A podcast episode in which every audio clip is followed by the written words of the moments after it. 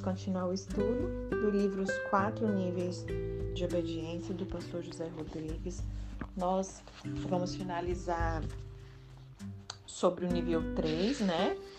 Que é Moriá e a entrega de Isaac. Depois a gente dá a sequência. É, lá em Salmos, capítulo 145, verso 17, diz assim: Justo é o Senhor em todos os seus caminhos, benigno em todas as suas obras. O autor do livro de Hebreus ele fala de dois aspectos muito importantes na fé de Abraão. Lá em Hebreus 11, verso 17 a 19 diz assim: Pela fé, Abraão, quando posto à prova, ofereceu Isaac, ofereceu Isaac. Estava mesmo para sacrificar o seu unigênito, aquele a quem acolheu alegremente as promessas, a quem se tinha dito em Isaac será chamada sua descendência porque considerou que Deus era poderoso até para ressuscitá-lo dentre os mortos, de onde também, figuradamente, o recobrou. Então, aqui em primeiro lugar, Abraão ele considerou que Deus era poderoso para ressuscitar o seu filho. Em segundo, ele prefigurou a morte e ressurreição do próprio Senhor Jesus. Sabe no que, que Abraão cria? Ele acreditava que ele iria matar o seu filho, queimá-lo, que ele viraria cinzas, mas que Deus o ressuscitaria. Essa atitude de Abraão é a fé no poder da ressurreição e por esse motivo ele foi justificado. Abraão ele tocou o poder da ressurreição e ao mesmo tempo ele conquistou um galardão sobremodo excelente nos céus. Nessa atitude de Abraão, foi estabelecido um princípio eterno. Quem dá o que não pode reter, ganha o que não pode perder. Aleluia! Às vezes, Deus ele nos pede uma coisa e nós não damos. Nós perdemos uma chance muito preciosa cada vez que a gente retém. Abraão ele não negou seu filho e se tornou pai de nações. Quando Moisés deixou o trono do Egito, desistindo do reinado mais poderoso sobre a terra, ele foi instrumento da libertação do seu povo. Se ele fosse o rei do Egito, o que, ele teria perdido? Houve ali um tempo em que Deus começou a me pedir coisas e eu fui entregando. Eu tinha muitas coisas nos padrões naturais. Até que um dia, em uma madrugada, ele me pediu algo diferente. Ele me pediu à igreja e me disse que eu não seria mais o pastor daquela congregação que eu servia. E naquela madrugada eu devolvi a igreja para ele. Desse ano até 2011, Deus ele já havia confiado mais de 200 igrejas nas nações. E algumas estão em lugares onde é 100% proibido pregar o evangelho.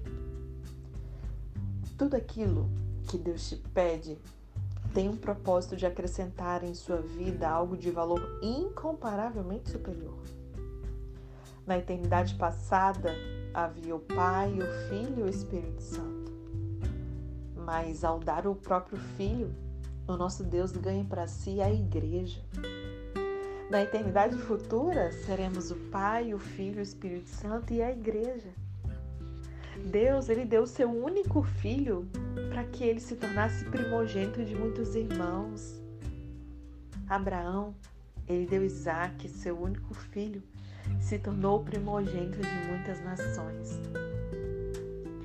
Cinco missionários americanos eles decidiram ir ao Peru para evangelizar as tribos dos Alcas. Pegaram um pequeno avião e pousaram nas praias do rio Alca. Eles sabiam que era extremamente arriscado porque aqueles índios eles nunca haviam tido contato com um homem branco ou sequer tinham visto um avião. Além disso, eram por essência guerreiros. A possibilidade de serem assassinados sem obter qualquer sucesso era muito maior do que a chance deles sobreviverem. E aí, sabe o que aconteceu? Aqueles índios que não tinham contato com o mundo civilizado e eram violentos, eles ficaram tão assustados com a presença daqueles homens que os mataram a flechadas. As cinco viúvas desses homens, ao contrário de se ressentirem em um gesto de profundo amor e perdão, elas abriram uma picada no meio da mata e viajaram com seus filhos a pé. Chegaram até os Alcas e ganharam toda a tribo para Jesus. Essa é uma das mais belas histórias de missões que já existiu. Elas deram seus maridos, deram suas vidas e ganharam aquela tribo. Quem dá o que não pode reter, ganha o que não pode perder. Quanto que vale uma tribo inteira para o Senhor? Será que é possível mensurar? João 12, 24 diz: Em verdade, em verdade vos digo: se o grão de trigo caindo na terra não morrer, fica ele só. Mas se morrer, ele produz muito fruto. A, pior vida que pode existir é quando nós vivemos para nós, para o nosso conforto, para o nosso bem, para acumularmos aí televisores, ar-condicionado, para comprar um carro melhor. Viver para nós mesmos é terrível. O que é que você deseja? Conservar a sua vida ou perdê-la? Lucas 9, 23 diz: Dizia a todos: Se alguém quer vir após mim, a si mesmo se negue. Dia a dia, tome a sua cruz e siga. Gênesis 22, verso 9 e 10 diz: Chegaram a um lugar que Deus lhe havia designado. Ali edificou Abraão um altar, sobre ele dispôs a lenha, amarrou Isaac, seu filho, o deitou no altar, em cima da lenha, e estendendo a mão, tomou o cutelo para imolar o filho.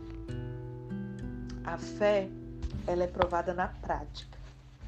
Não adianta a gente falar que nós confiamos, que damos tudo, tudo a Deus. A fé nos leva a atitudes práticas. Como vocês costumam ouvir de mim, né? A fé tem uma ação correspondente. Uma coisa é você dizer: Jesus, meu filho é seu. Outra é você passar pela provação de perdê-lo. Com a mesma fé e descanso que você declara sua fé, você passa pelas tribulações e provações? É, é a mesma fé e descanso? Mas o que foi que aconteceu com Abraão? Ele preparou o altar, deitou o filho e levantou o cutelo. Ele confiou que Deus ele poderia suscitar uma descendência numerosa do mesmo, dele mesmo com Isaac morto. Sem a prova, nós somos teóricos. Mas quando praticamos a fé, nós conhecemos em realidade o caráter de Deus. Abraão ele mostrou que estava preparado para perder, para perder tudo, menos Deus. Gênesis 22, verso 11 e 12 diz: Mas do céu lhe bradou o anjo do Senhor: Abraão, Abraão. Ele respondeu: Eis-me aqui.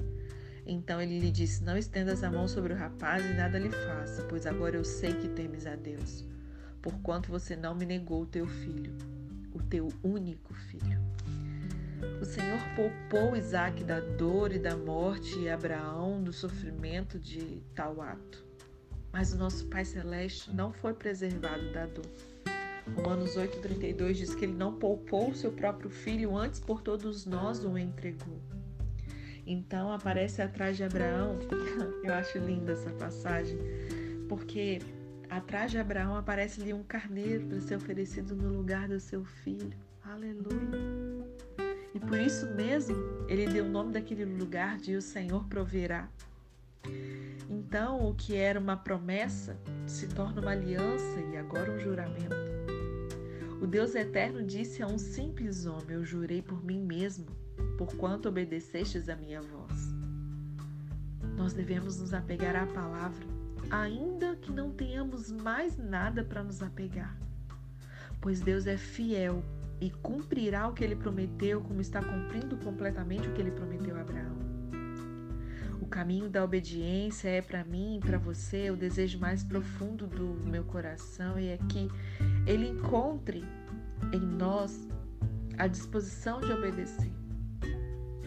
Esse caminho de obediência para mim para você é o desejo mais profundo do meu coração. É que Ele encontre em nós a disposição de obedecer simplesmente porque nós entendemos que Ele é tudo para nós. 2 Coríntios 4, 18 diz: Não atentando nós nas coisas que se veem, mas nas que não se veem, porque as que se veem são temporais e as que não se veem são eternas. Até que nível você estava disposto a obedecer a Deus? Pense sobre isso. Amém? Gente finaliza aqui esse capítulo. Vamos iniciar o capítulo 8, que vai falar de um chamado para a igreja.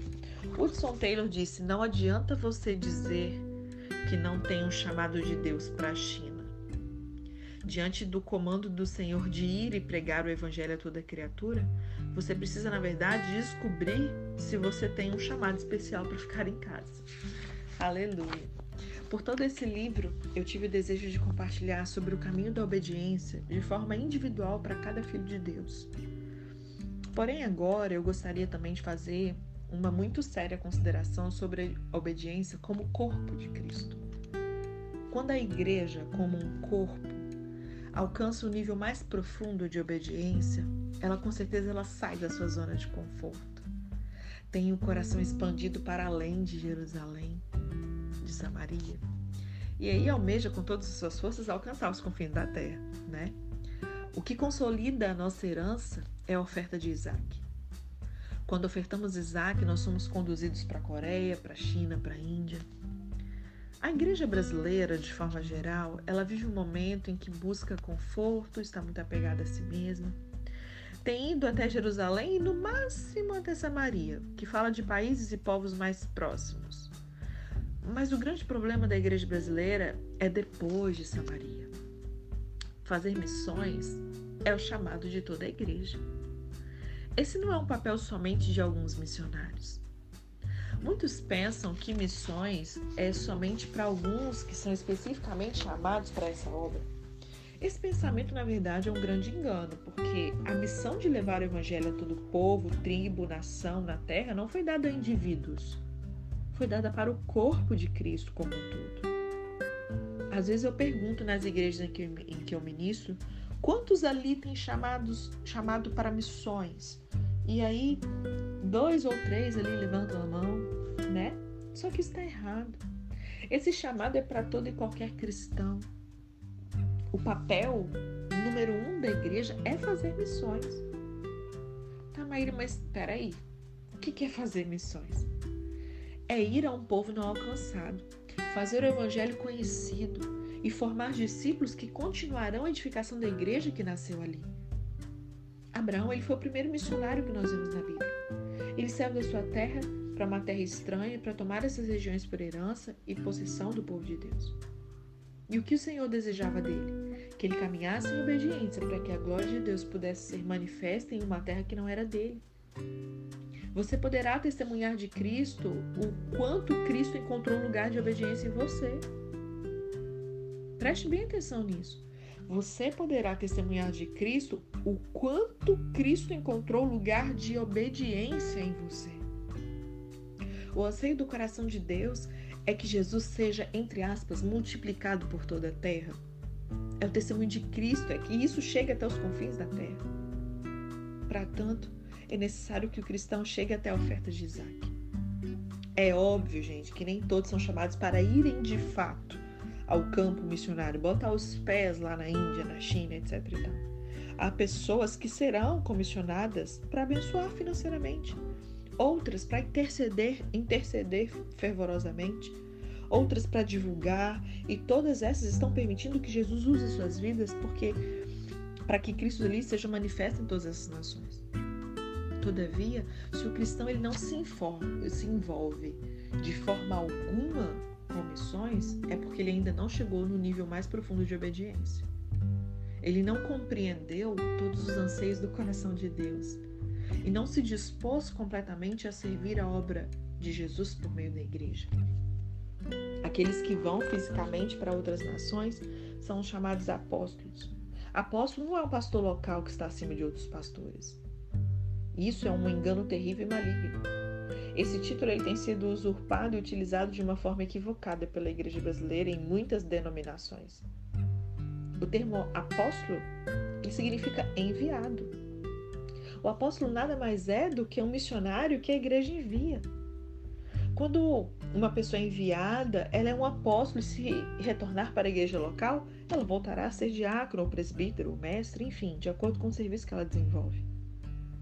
Os doze apóstolos que nós conhecemos no Evangelho foram irmãos maduros que a igreja primitiva enviou por toda a terra nesse primeiro momento ali da igreja. E assim a igreja deveria continuar fazendo. Por que, que não faltava dinheiro para missões na igreja primitiva, por exemplo? No livro de Atos, a gente não vê nenhuma oferta específica para missões. Olha que interessante. Sabe por quê? Porque tudo era dado para fazer missões. Eles vendiam tudo e, os, e, aos pés dos apóstolos depositavam o que tinham. Não faltava nada. Por que, que falta dinheiro na igreja brasileira para fazer missões? Esses dias, na, na, na, convocação geracional feita pelo Mevan, o pastor Lapa, ele disse. Lapa não, foi um outro. Ele trouxe um dado de que nós brasileiros, por ano, nós ofertamos R$ 1,30 para missões. R$ 1,30 anual. É ou não é uma vergonha? Nós precisamos rever o nosso conceito de obediência e daquilo que o coração do Pai pulsa. Ele pulsa por nações, por povos não alcançados. A gente esqueceu que nós, a nossa função é dar continuidade, como Atos 29, é continuar fazendo o que a igreja primitiva fazia. Existem três formas pelas quais nós resistimos à graça de Deus. Maíra, que história é essa? Eu não resisto à graça, não. Uhum, vamos ver aqui. A primeira forma de você resistir à graça de Deus é não entregar aquilo que o Senhor nos pede. Hum, quantas coisas o Senhor já nos pediu e a gente resistiu à graça não entregando. Porque quando nós não damos o que Ele pede, nós somos impedidos de sermos abençoados com aquilo que Ele deseja nos confiar pelo poder da morte e da ressurreição. Sempre que Ele nos pede algo, é com o intuito de nos conceder algo infinitamente superior. A segunda maneira da gente resistir à graça de Deus é simplesmente não orar. Tudo em nossas vidas é por meio da oração, da nossa comunhão com o Senhor. A terceira forma é quando nós não fazemos obra de missões. O maior galardão de Deus para a eternidade é para aqueles que fazem missões. Ah, é? É, olha o que diz em Apocalipse 5, verso 8 e 9. Quando tomou o livro, os quatro seres viventes e os vinte e quatro anciãos, eles prostraram-se diante do, do cordeiro. Tendo cada um deles uma harpa e taças de ouro cheias de incenso, que são as orações dos santos. E entoavam um novo cântico, dizendo: Digno és de tomar o livro e de abrir os selos, porque foste morto e com teu sangue compraste para Deus os que precedem de toda tribo, língua, povo e nação. Então, em Apocalipse 5 aqui diz que a origem do direito de reinado de Jesus foi por ele ter alcançado cada língua, tribo, povo e nação da terra. O direito de reinar é para aqueles que alcançaram ações. O pai diz para o filho que ele reinaria não porque ele operou milagres e maravilhas, mas porque ele alcançou cada povo da terra. Por que, que Abraão receber, receberá ali, né, sobre modo grande galardão, como a Bíblia diz?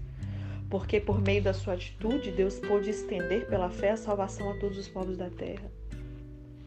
Ao fazer missões, nós levamos luz e justiça aos povos.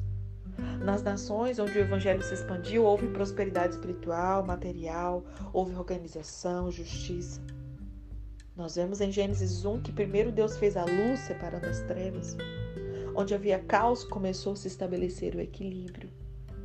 A obra de missões, ela produz isso. Aleluia. Quando Jesus ele brilha em uma nação, há separação entre luz e trevas.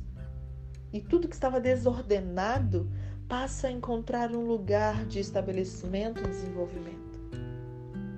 Mais adiante, nós vemos em Gênesis 1, 28 que Deus dá o seu primeiro é, comando ao homem, né? E Deus os abençoou e lhes disse: Sede fecundos, multiplicai-vos e enchei a terra e sujeitai-a. O propósito de Deus é encher a terra com toda a sua glória. Não apenas no seu bairro, na sua cidade. O propósito de Deus é cada povo, tribo, língua e nação na face da terra. Eu afirmo isso porque muitos de nós pensamos que missões se refere somente à nossa região Muitos ministérios se preocupam exclusivamente com as suas localidades, mas a preocupação de Deus está em toda a terra. Desde Gênesis até Apocalipse, portanto, fica claro o propósito de Deus em alcançar, alcançar toda a terra. Todos os livros da Bíblia falam de nações, menos um, que é o livro de Jó. Pense, irmãos, se esse é um assunto de extrema importância do coração de Deus, será que é?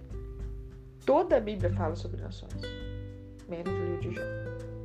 O governo de Deus sobre toda a terra e sua glória multiplicada em cada extremidade do mundo é seu maior anseio. Se missões é um assunto tão primordial na Bíblia e o corpo de Cristo, a localidade que você está não se envolve com esse propósito, seguramente a gente deve estar fora do lugar. E aí o pastor Zé Rodrigues fala, te, temos dedicado as nossas vidas às obras de missões na MCM, né, essa, essa mobilização mundial. E, e eu posso afirmar por experiência que os grandes nomes denominacionais não estão presentes nas nações. A maioria dos missionários são enviados por localidades pequenas, menores. A maior parte das ofertas que o programa da MCM das Nações recebe vem de pequenas denominações. Cadê as grandes? Por que, que isso acontece? Há ministérios grandes, ungidos, que abençoam a nossa nação, mas não está lá nas nações. Não estão nas nações por causa do princípio babilônico de fazer torres, porque a visão do reino é local e natural. Mas esse não é o coração de Deus. Pela palavra, ele quer o reino espalhado, multiplicado por toda a terra. O trabalho da igreja não é se ajuntar, mas é se espalhar e ir por todos os polos. E aí eu gostaria de mencionar aqui três motivos pelos quais nós devemos fazer missões. Primeiro, porque é uma promessa. Em ti e, e na tua descendência serão abençoadas todas as famílias da terra. Gênesis 12, 3. Palavra do Senhor a Abraão prometendo que no descendente Jesus seriam abençoadas todas as famílias da terra. Segundo, porque é uma ordem. Mateus 28, verso 19. Ide, portanto, fazer discípulos de todas as nações, batizando-os em nome do Pai, do Filho e do Espírito Santo. Terceiro, porque é uma condição. Mateus 24, 14. Será pregado este evangelho do reino por todo o mundo para testemunho a todas as nações. Então virá o fim. A vinda do Senhor está condicionada à pregação do evangelho a todas as nações é meio incoerente a gente falar que anseio pela volta dele e não fazer nada ou não estar envolvido com aquilo que faz com que a volta dele seja breve. É possível que essa geração do qual fazemos parte pregue o evangelho do reino por todo mundo. Se a igreja apenas obedecer à sua comissão, é possível. A igreja que realmente almeja pela vinda do Senhor, ela sai correndo para que as nações o conheçam. Eu espero que essa geração apresse, não retarde a vinda do Senhor. Obedecer ao princípio de ir é um chamado para todos nós, como filhos de Deus, individualmente e como corpo de Cristo. Que a gente possa meditar nisso, irmãos, com todo temor e zelo, e que o Senhor nos conduza para o cumprimento pleno do propósito dele para nós. Avivamento é o princípio da obediência. Por que a gente está falando sobre isso? porque o tempo ele é muito propício para isso. Nós já estamos na última hora. Nós temos algo a fazer nesse, nessa última hora. Alcançar as nações é encargo de uma igreja que obedece. Mas não somente isso. A própria obra de avivamento do Espírito Santo sobre a terra é resultado de uma igreja verdadeiramente obediente. Sabe? No ano de 2011, o Senhor me conduziu a uma profunda crise espiritual e eu precisava urgentemente de uma resposta naqueles dias. E Jesus começou a queimar no meu coração por meio da seguinte palavra, que está lá em Abacuque, capítulo 3, verso 2. Tenho ouvido ao Senhor as tuas declarações e me sinto alarmado. Aviva a tua obra, ó Senhor, no, no decorrer dos anos e no decurso dos anos, faze-a conhecida. Na tua ira, lembra-te da misericórdia. A minha crise era semelhante, portanto, à crise de Abacuque, um anseio consumidor por avivamento. A palavra da vez tem sido avivamento, né? Na nossa nação, inclusive. E aí eu entrei em tristeza e angústia ao analisar a situação da igreja brasileira, a falta de unidade entre os pastores e, mais recentemente, o próprio Supremo Tribunal e pastores evangélicos apoiando a união homossexual, vendo aí Mamon governar sobre muitos ministérios sobre o Brasil.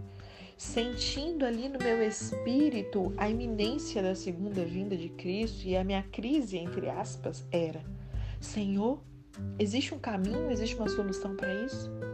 E aí, lendo o restante do capítulo 3 de Abacuque, Abacuque, desculpa, eu pude observar com mais cuidado algumas expressões a que não estamos muito acostumados. Eu pude perceber quantas coisas eu ainda não experimentei em Deus. A minha crise e questionamentos já eram um sopro do próprio Espírito para me conduzir àquilo que o Senhor desejava me ensinar. Para compreender qual foi o ensino do Senhor para mim, eu quero compartilhar o que um autor escreveu sobre o avivamento ocorrido nas Ilhas Hébridas há mais ou menos 200 anos. Ele escreveu assim: De repente, a casa em que estavam orando foi sacudida, como em Atos 4. Simultaneamente, o Espírito varreu a aldeia. As pessoas não conseguiam dormir. A casa ao redor permanecer, as casas ao redor permaneceram com as lâmpadas acesas a noite toda e o povo andava pelas ruas. Dentro de 48 horas, os jovens entre 12 e 20 anos entregaram suas vidas para Jesus. O bar da cidade fechou. Os 14 bêbados que frequentavam haviam se convertido. E quando eu leio essa descrição, e eu te aconselho nessa última hora a ler ali sobre o avivamento do Pai de Gales, a ler sobre o avivamento da Rua Azusa. E quando eu leio essa descrição, eu descubro que eu jamais vivi tal coisa no meu ministério. Nós nos acostumamos, gente, a ser crentes, a termos uma religião. Isso é suficiente. Eu sou um pastor, eu sou um crente que sirvo na minha denominação, está bom. Essa nossa postura religiosa ela está diretamente relacionada com o nível de revelação da obediência a Deus. O que é obediência? O que, que significa obedecer? Charles Finney ele diz que o avivamento é o início da obediência. Então, irmãos, eu tenho chegado à conclusão de que se não estamos experimentando o avivamento, é porque nós estamos em rebeldia. Deuteronômio 28, 1 diz: Se atentamente ouvir, ouvires a voz do Senhor teu Deus, tendo cuidado de guardar todos os mandamentos que hoje te ordeno, o Senhor teu Deus te exaltará sobre todas as nações da terra. E logo após esse versículo, que dita duas importantes citações: se ouvires e tendo cuidado de guardar todos os teus mandamentos.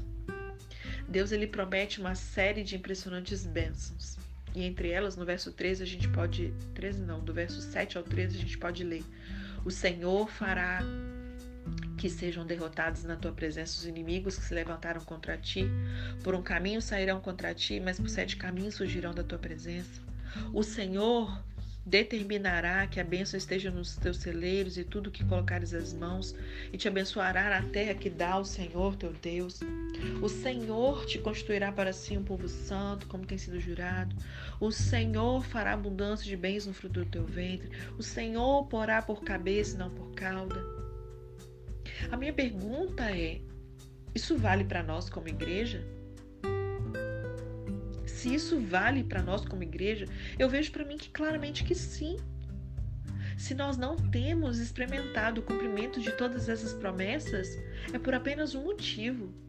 É porque nós não temos obedecido a todos os mandamentos, porque o Senhor ele é muito claro que se a gente tiver o cuidado de guardar todos os mandamentos, se ouvir e ter o cuidado de guardar os mandamentos. Irmãos, quando Deus fala de obediência, ao que ele mandou fazer, não é uma obediência parcial, é uma decisão total. Aleluia! Quanto temor no meu coração ao ouvir repetidas vezes o Senhor falar para mim e para você sobre obediência parcial. Que eu e você nós possamos, conforme a minha linguagem, tomar vergonha na cara e não mais andarmos em obediência parcial. Amém? Eu vou continuar porque resta só um pouquinho para a gente finalizar, então o áudio hoje vai ficar um pouquinho, uns minutinhos a mais, mas eu acho que vale mais a pena do que a gente deixar dois minutinhos só para amanhã. Cinco minutinhos, tá bom?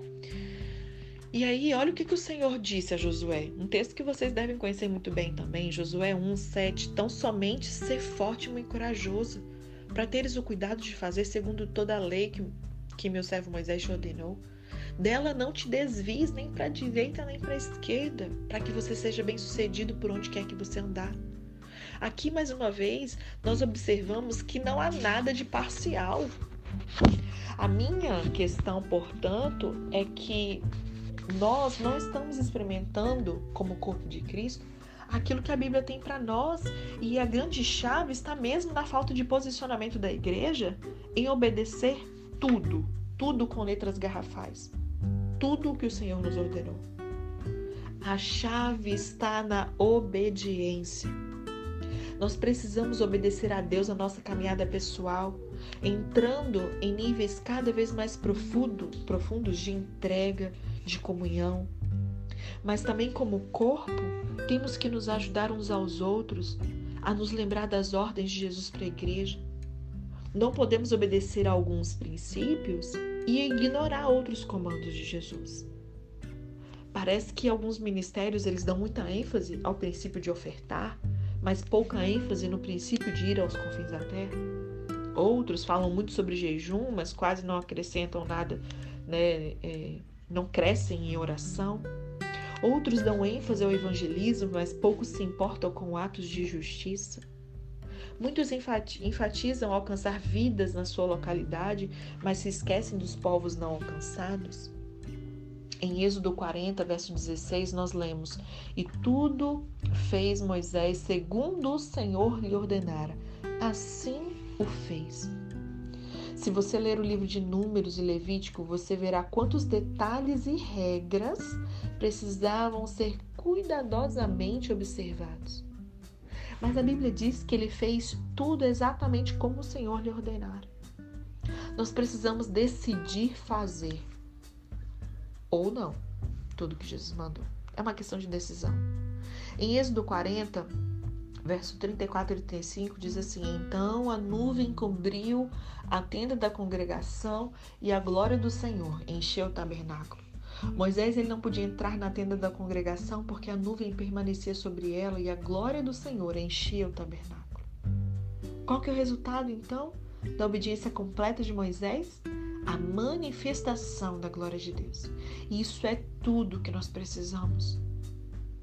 Parecia complicado observar tantos detalhes, mas Moisés fez tudo. E se não fizermos tudo o que ele ordenou, essa é a minha crise. Qual a consciência da nossa rebeldia? Estudamos tanto isso no, no livro Debaixo de Suas Asas. É a ausência da manifestação da glória e do poder de Deus na nossa geração. Essa é a consequência da nossa rebeldia. Nós precisamos entender a necessidade desesperada por avivamento e, ao mesmo tempo, observar para tanto aquilo que nós temos desobedecido. Certa vez o Senhor mandou Saul matar todos os amalequitas. Esse exemplo sobre obediência parcial sempre vai vir. E aí nós vimos isso várias vezes, destrinchamos muito bem tudo isso da vida de Saul no último, no último e no penúltimo estudo, né? E aí ele mata tudo, mata todos os homens, todas as mulheres, crianças, animais, mas ele acha melhor poupar os melhores bois e ovelhas para oferecer holocausto, né? E também não mata o rei. E aí, como é que Samuel fala com ele? Está lá em 1 Samuel 15, 22, vamos relembrar? Tem porventura o Senhor tanto prazer em holocausto e sacrifício quanto em quem obedeça a sua palavra? Eis que obedecer é melhor do que sacrificar e o atender melhor do que a gordura de carneiros. Aparentemente, ele obedeceu grande parte daquilo que o Senhor ordenara. Ele desobedeceu 0,3 milionésimo, não era isso que a gente calculou? Mas na verdade, o não cumprimento de tudo que o Senhor havia ordenado é para Deus uma terrível desobediência a ponto dele dar o seguinte testemunho a respeito de Saul: Eu me arrependo de haver te constituído rei, porquanto você deixou de seguir e não executou as minhas palavras.